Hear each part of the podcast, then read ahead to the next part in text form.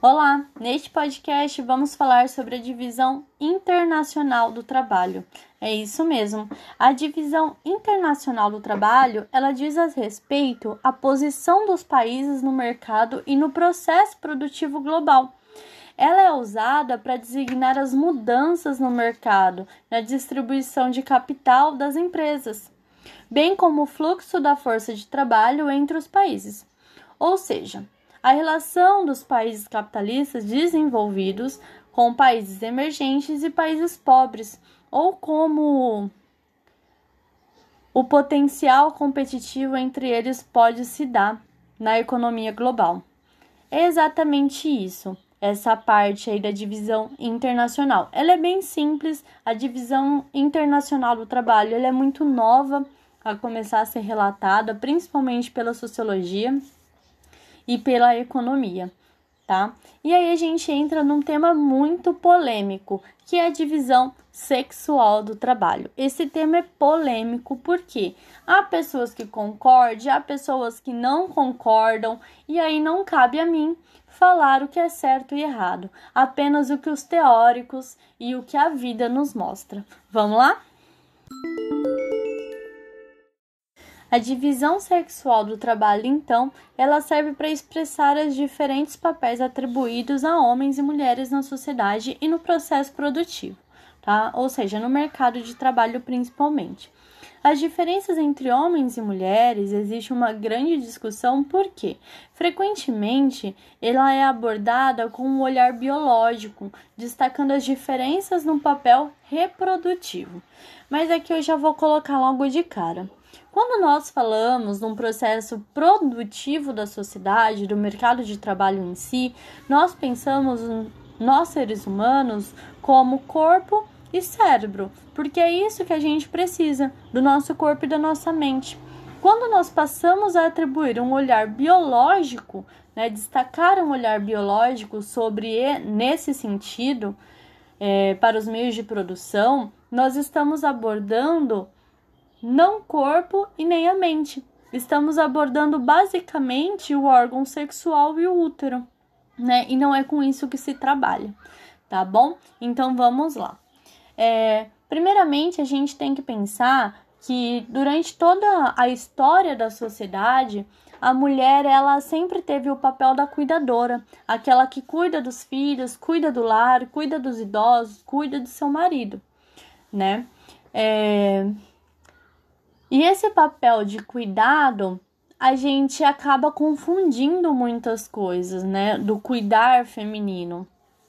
Principalmente por, pelo cuidar também ser um trabalho, não remunerado, mas ele não deixa de ser um trabalho, né? Porque gasta esforço físico, mental e tempo né? Eles são trabalhos não remunerados, mas no entanto, independente se dar lucro ou não, de que forma isso vai ser retribuído, ele é uma forma de trabalho. E nós muitas vezes não enxergamos dessa forma, tá? Esse é um grande erro principal.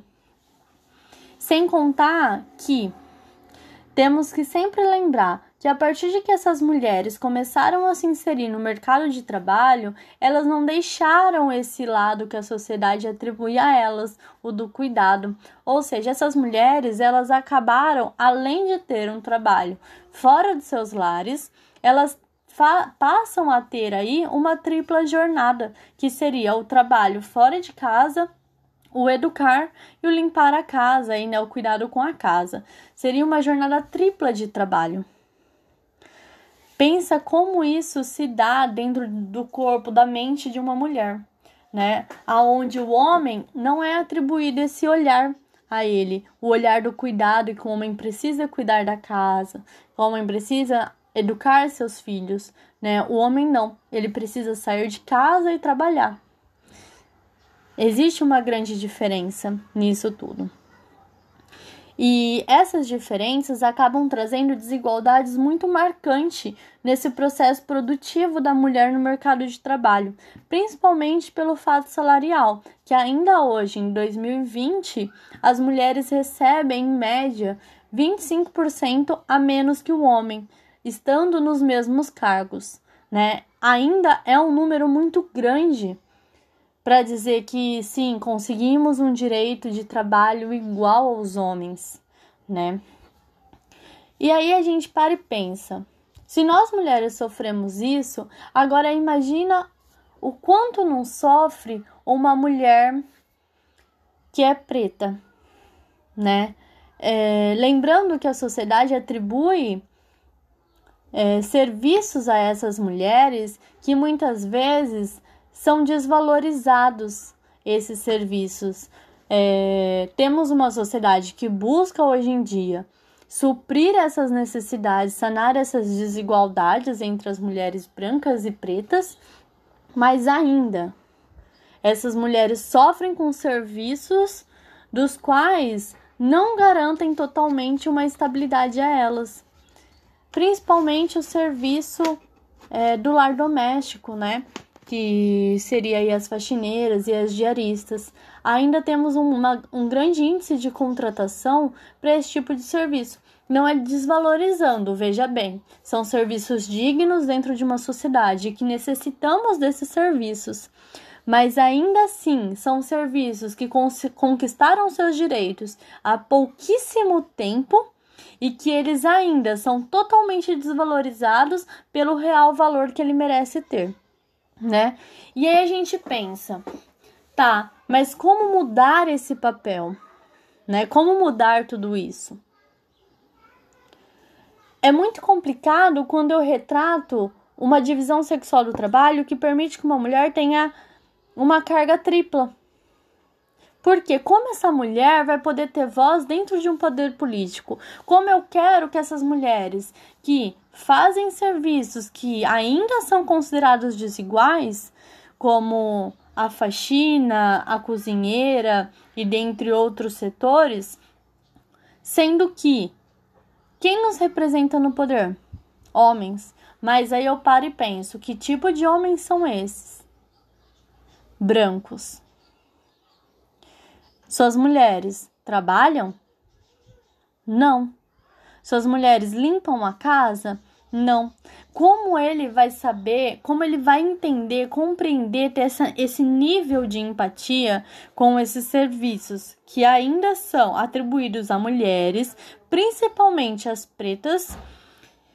Eles vão ter esse olhar de que o cuidado social, ele é um trabalho e deve ser supervalorizado e que isso não acontece. Então ele é uma necessidade emergente do nosso país, mas não acontece. Então, como essa pessoa, esse homem do poder, que sua mulher não limpa a casa, não cuida dos filhos porque tem babá, porque tem faxineira, ele vai ter esse nível de empatia. É impossível.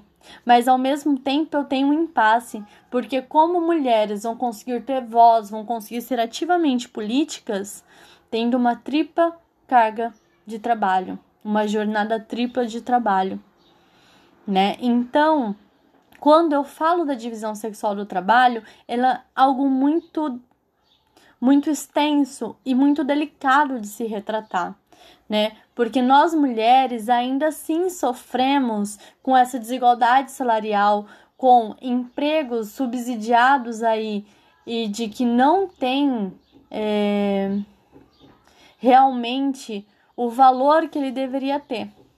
Né? E sem contar que ainda nós temos a questão do preconceito de determinadas profissões, né? Que historicamente eram atribuídas a homens, como por exemplo pedreiro, eletricista, é, engenheiro civil, dentre outros setores, e que ainda existe esse preconceito de que a mulher não é capaz ou que a mulher, por ter útero, vai atrapalhar.